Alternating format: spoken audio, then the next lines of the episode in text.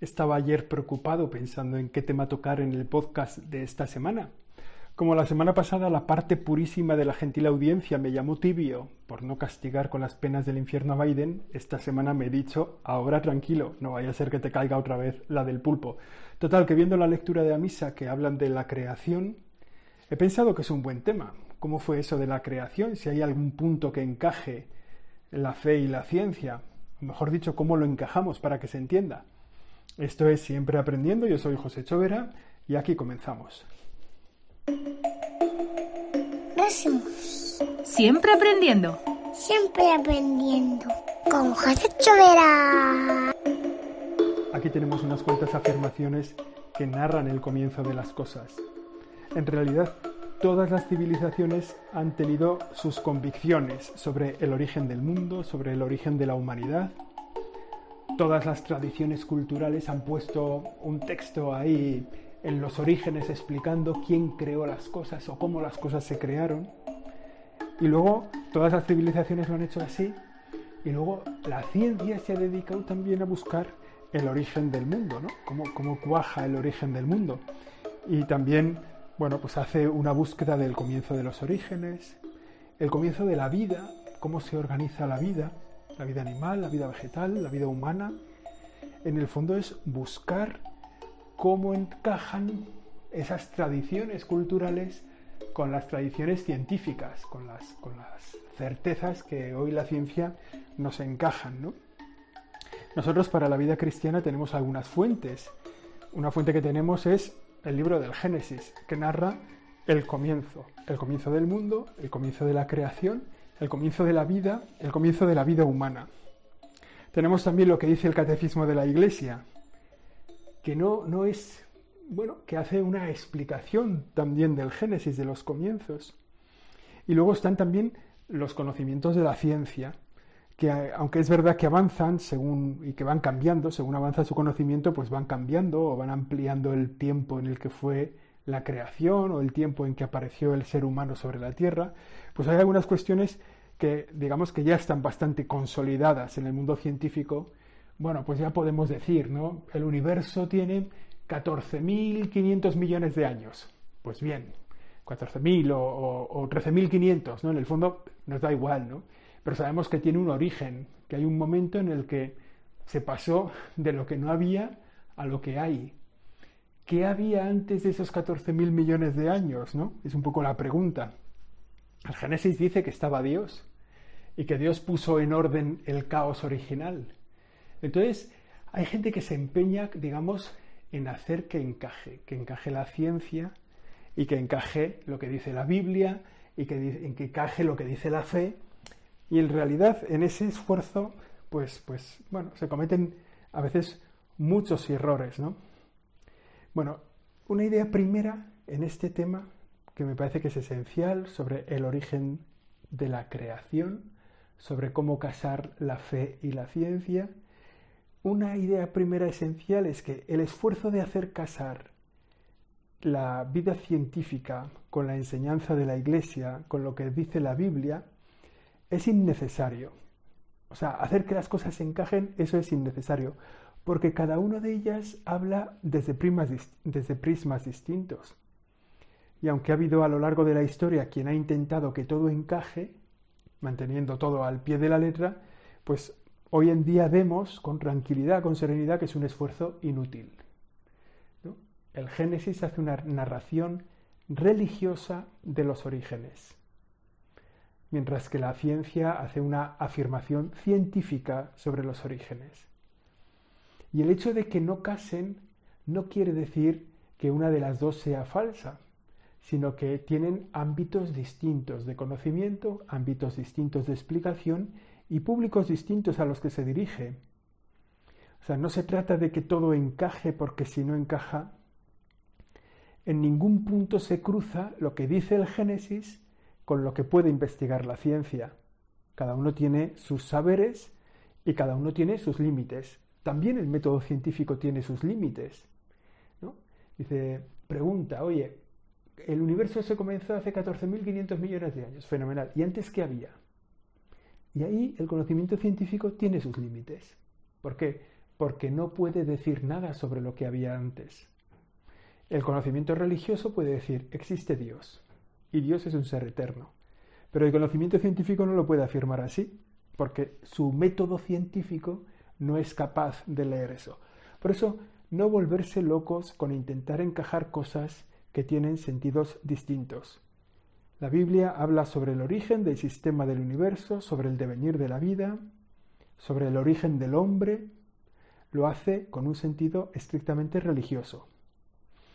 Hablan de la misma realidad, la ciencia y la religión, pero desde planteamientos distintos.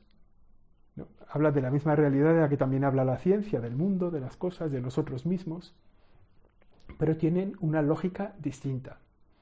El Génesis no hace astronomía, ni hace biología, ni hace paleontología. El Génesis hace religión. Por eso no siempre las cosas encajan, ¿no? Por eso no hay que volverse loco con que las cosas encajen digamos que, como hemos dicho, ¿no? Hablan de la misma realidad con distintos puntos de vista. Se ha intentado hacerlo, que las cosas encajen, pero luego ya se ha visto que no, que cada uno se tiene que dedicar a lo suyo.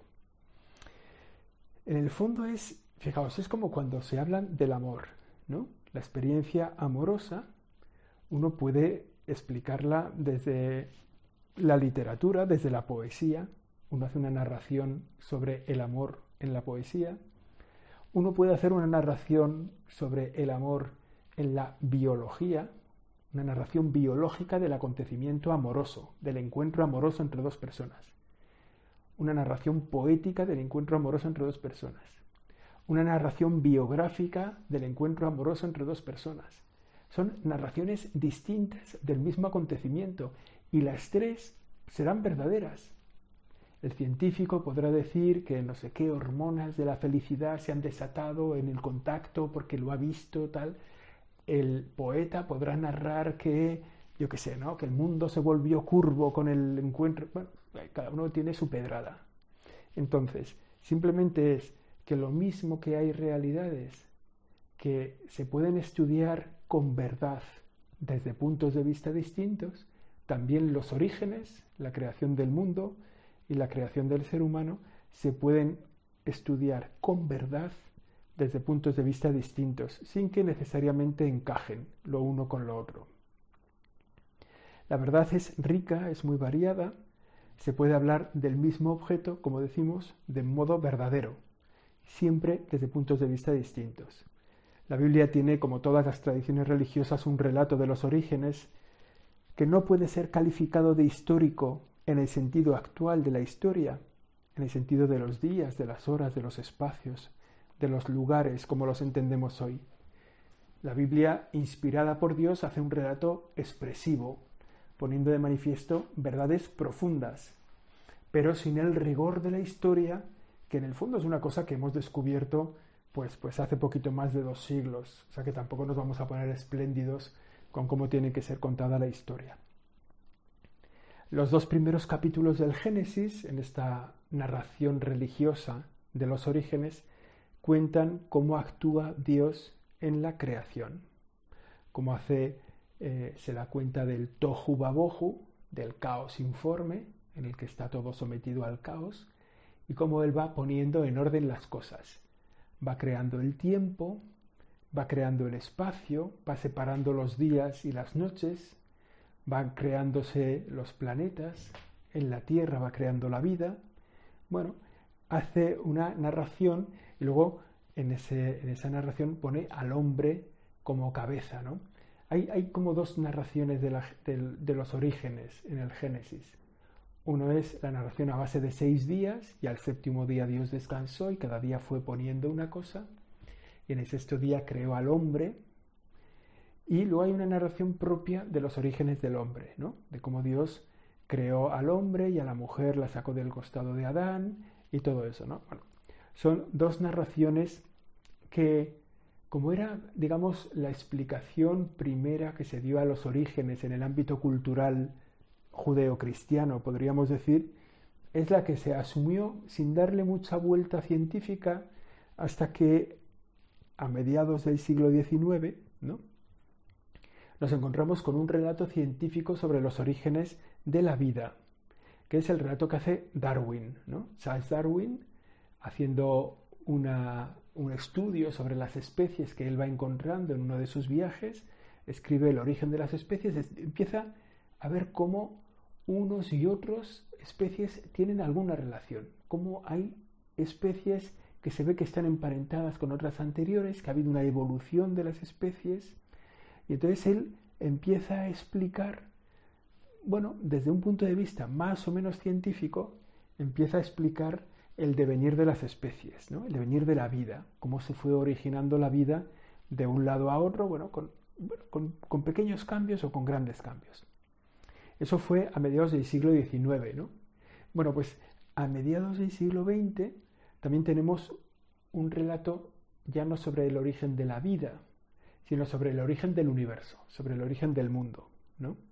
Entonces, que habla de la gran explosión. Entonces, fijaos, ya tenemos como tres puntos, ¿no? Lo que dice la Biblia sobre los orígenes del mundo y de la vida. Lo que dice Darwin sobre el origen de la vida, ¿no? de cómo se relacionan las especies, cómo evolucionan. Y lo que dice la teoría del Big Bang, del Big Bang a mediados del siglo XX sobre el origen del mundo. ¿Y qué, viene a decir esta teoría? Pues la, teoría de la gran explosión, ¿no? el Big Bang. ¿no? Toda la, materia del universo está concentrada en una grandísima densidad, en un solo punto, y de repente eso explota, ¿no? y todo ese movimiento, el universo sale de ese primer punto de concentración de la materia con gran densidad, explota y el universo está en expansión desde el momento de su explosión hace 14.000 años. 14.000 millones de años, ¿eh? que, la cifra no es banal. Bueno, esta explicación sobre los orígenes del mundo tiene su origen en un sacerdote católico, ¿no? La Maître. Después de la guerra, este es un hombre que, que, que tenía, era un tío brillantísimo. O sea, a los 10 años ya decidió que iba a ser sacerdote. Luego le tocó ir a la Primera Guerra Mundial pero se interesó por la matemática, se interesó por la física, digamos que estudió matemáticas, física, completó su formación sacerdotal y por fin se ordenó en 1923. Bueno, pues este nada más ordenarse gana una beca para ir a Cambridge, a la Universidad de Cambridge, para trabajar con Eddington, que es un tío que explica, es un tipo, perdón, que explica qué es la teoría de la relatividad de Einstein. O sea, digamos que este hombre es un físico, un matemático de primer nivel siendo sacerdote. Y él es el que dice, piensa, plantea la posibilidad de esa gran explosión que dio origen al universo. ¿no? Entonces, bueno, según parece, el universo actual procede de esa explosión de un punto muy pequeño con una densidad altísima, casi infinita, en el que estaba concentrada toda la materia del universo. Y por eso cuando explota, pues todavía estamos en expansión. El universo se sigue ampliando. Está limitado, el universo está limitado. ¿Por qué? Porque si, si toda la materia, a la máxima velocidad que se puede mover, la materia es a la velocidad de la luz. ¿no? Y entonces, aunque hubiera una velocidad de la luz durante 14.500 millones de años, pero eso tiene un número concreto de, de kilómetros de distancia, ¿no? Grandísimo, grandísimo, muy grande, pero no infinito. El universo estaría limitado. Bueno, da igual. La, ciencia es que aquí Darwin suelta su tesis, la Maître suelta su tesis, y al final son teorías científicas que no son hipótesis. ¿eh? O sea, lo de Darwin no es una hipótesis. Hombre, no, ya se ha ido estudiando y efectivamente nos vamos encontrando con puntos de enlace que van sosteniendo bastante bien la tesis de Darwin. Y lo mismo pasa sobre el Big Bang, ¿no? Ya no son teorías, eh, en, fin, están, tienen un cierto desarrollo. Podemos decir que, bueno, pues que están confirmadas, ¿no? Entonces, no conocemos todos los detalles, ¿no? El mismo, los mismos detalles de la evolución humana, pues todavía es un castillo de naipes donde faltan muchas piezas para saber de dónde venimos, cómo venimos, tal. Pero en este contexto, la fe tiene también una intervención. Fijaos, al menos, así sin hacer ningún esfuerzo ni ninguna gran tesis, podremos decir que Dios interviene para crear esa bola de materia que va a explotar en el Big Bang? Bueno, Dios interviene para crear esa bola de materia de alta densidad. Al menos ahí tuvo que intervenir. También intervino para hacerla explotar. ¿Por qué explotó esa bola? Esa bola de densidad casi infinita. ¿Por qué explota? Bueno, pues alguien lo hizo explotar. Eso como mínimo, como mínimo, ¿no? Después, hombre, de la materia, el salto de la materia a la vida, la materia va por el espacio y entonces se chocan unos planetas, otros planetas, y se crean leyes, y se interactúan, y sistemas solares, y todo lo que queráis, pero hay un momento en que de la materia se va a la vida. Y eso también exige una intervención de Dios. O sea, la materia por sí sola no es capaz de generar vida. Y hay un tercer momento, al menos explícito de la acción de Dios, es como de la vida sale la vida humana. O sea, hay, un plus en la vida, ¿no? en la vida de la especie humana, que nos diferencia de las especies anteriores. ¿Cuánto nos diferencia? Bueno, pues mucho.